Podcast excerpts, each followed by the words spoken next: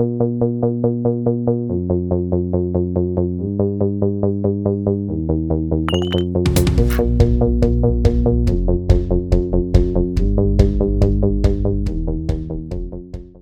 und herzlich willkommen zur dritten Folge vom Podcast Kritische Stadtführung Münster. Wir sind Theresa und Matthias und wollen euch heute wieder mit an eine neue Station nehmen. Wenn ihr diese Folge vor Ort anhören wollt, stellt euch einfach vor das Bistumsarchiv am Bispinghof. Aber natürlich könnt ihr diese Folge auch eingewickelt in eine kuschelige Decke mit einer schmackhaften Tasse Tee anhören. Wir haben auf jeden Fall diese Folge mit einer Tasse Tee in der Hand aufgenommen.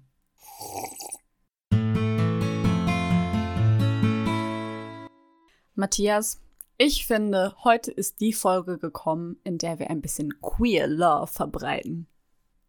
Und wie genau stellst du dir das vor? Free Hugs und Kiss-Ins in der Innenstadt sind coronatechnisch gerade nicht so der Hit. Nein, darauf freuen wir uns für nach der Pandemie. Heute wollen wir euch ganz Corona-konform von den Anfängen der LGBT-Plus-Bewegung in Münster berichten. Wusstest du, dass der erste CSD in Deutschland in unserem überschaubaren katholischen Münster stattfand? Nicht in Köln? Nee, nee. Geplant wurde er sogar direkt über dem Bistumsarchiv. Aber vielleicht fangen wir erstmal von vorne an. Die Geschichte queerer Menschen ganz von vorne, das könnte eine Weile dauern. Äh, dem bin ich mir bewusst. Deswegen meine ich mit von vorne die Anfänge der Lesben- und Schwulenbewegung in Münster. Es gibt vor allem zwei Menschen, die die Bewegung hier stark geprägt haben. Lass mich raten. Es waren nicht Kardinal von Galen und die Hiltrupper Ordensschwestern. Korrekt. Die beiden heißen Anne Henscheid und Rainer Plein. Sie lebten beide seit den 1960er Jahren in Münster. Anne Henscheid war Sekretärin, Rainer Plein Student. Warte mal. Bisher hört sich das an wie der westfälische Abklatsch von dem Lied Skaterboy von Avril Lavigne. Nur mit dem Unterschied, dass Anne lesbisch und Rainer schwul war. Die Geschichte nimmt ihren Lauf, als Rainer Plein im Jahr 1971 per Aushang einen Zusammenschluss homosexueller Studenten ins Leben ruft. Kurz darauf war die homophile Studentengruppe Münster gegründet. Also eine Gruppe nur für Männer? Tatsächlich war Anne Henscheid die einzige Frau im Vorstand der Gruppe. Es gelang ihr kaum, Lesben für die Gruppe zu werben. Dominantes männliches Redeverhalten? Gut denkbar. Äh, außerdem gingen die politischen Interessen von Lesben und Schwulen in den 1970er Jahren doch auseinander. Während die einen vor allem für die Belange der Frauenbewegung und die Sichtbarkeit ihrer Sexualität kämpften, verfolgten die anderen das Ziel, Paragraph 175 abzuschaffen. Straßenverkehrsordnung, Steuerrecht oder Kirchenrecht? Paragraph 175 Strafgesetzbuch. Vom Kaiserreich bis ins Jahr 1994 hat er sexuelle Handlungen zwischen Männern unter Strafe gestellt. Uff. Da sagst du was. Aber zurück ins Münster der 1970er Jahre. Bevor Anne Henscheid eine neue Gruppe gründet, findet in Münster die erste homosexuelle Demonstration statt. Als Jahrestag der Gründung der HSM versammelten sich am 29. April 1972 etwa 200 Männer und einige Frauen vor dem Hauptgebäude der Uni, also dem Schloss, und zogen durch die Innenstadt. Ui, das muss ganz schön stark gewesen sein. Äh, wie haben denn die MünsteranerInnen darauf reagiert? Man kann sich an dieser Stelle ausmalen, wie manche Menschen auf eine Anne Henscheid mit dem Plakat Homos raus aus den Löchern reagiert haben. Die Demo sorgt aber auch dafür, dass sich queere Menschen in anderen Städten zusammentaten. Für viele wurde Anne Henscheid ein Vorbild. Sie wurde sogar von der Brigitte interviewt mit Porträt und Klarnamen. Dann müsste es doch sicher in irgendwelchen Archiven die Ausgabe noch geben, oder? Wohl wahr, aber die Brigitte wollte nicht allein auf meine Anfrage die Ausgabe aus dem Jahr 1975 digitalisieren. Schade.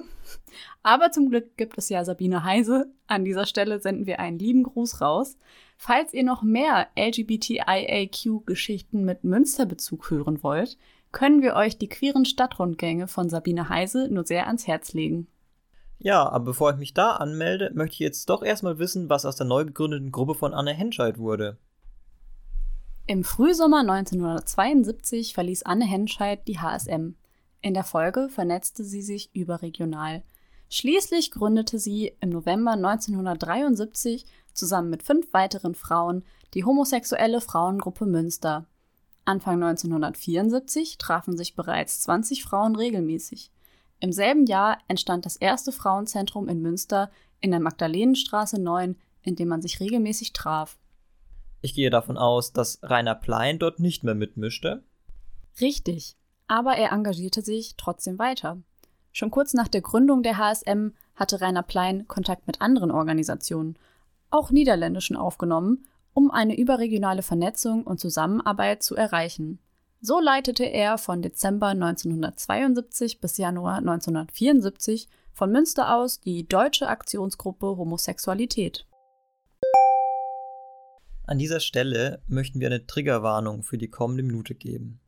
Wenn ihr euch gerade nicht in der Lage fühlt, von dem Thema Suizid zu hören, achtet bitte auf euch und überspringt den Teil und macht bei Minute 7 und 15 Sekunden weiter.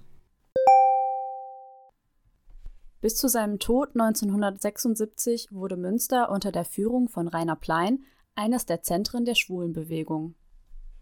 Rainer Plein starb dann also bereits im Alter von 28 Jahren? Leider ja. Nach mehreren Schicksalsschlägen beging er Suizid. Weiß man, wie es dazu kam?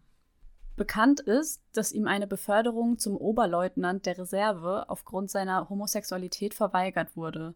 Den Gerichtsprozess verlor er. Sein Tod muss ja in der Szene viel Echo nach sich gezogen haben, oder? In einem Nachruf von Jörg Peter Bierach wurde er als Mutter der homosexuellen Studentenbewegung geehrt. Die Gruppe HSM hatte sich bereits im Jahr 1974 quasi aufgelöst. Rainer Plein war da bereits seit längerem vor allem in der überregionalen Vernetzung aktiv. In Münster fand er danach kaum Anschluss.